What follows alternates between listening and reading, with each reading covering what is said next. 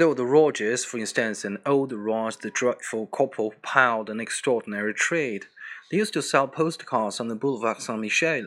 The curious thing was that the postcards were sold in sealed pockets as pornographic ones, but were actually photographs of Chateau on the Loire.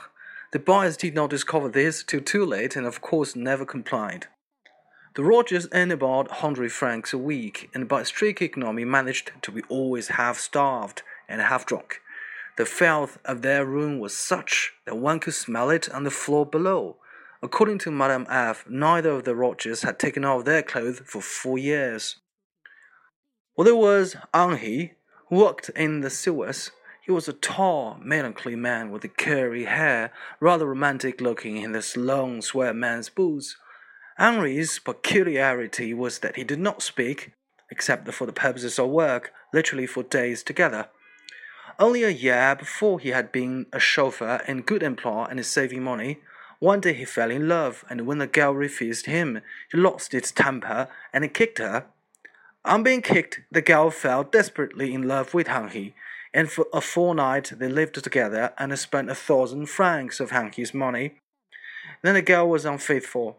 Henri planted a knife in her upper arm and was sent to prison for six months.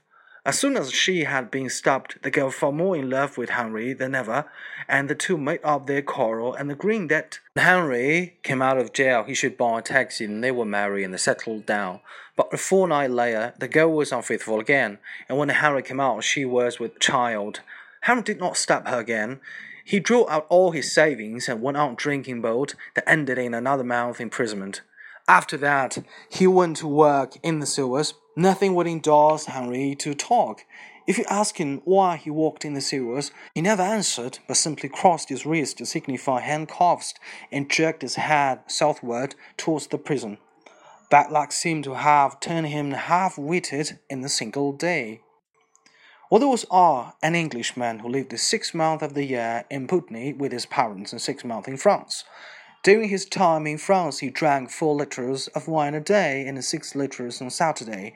He had once traveled as far as the Azores because the wine there is cheaper than anywhere in Europe.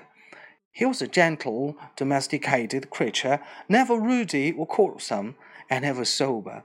He would lie in bed till midday, and from then till midnight he was in his corner of the bistro, quietly and methodically soaking. While he soaked, he talked in the refined womanish voice about antique furnitures. Except myself, I was the only Englishman in the corner.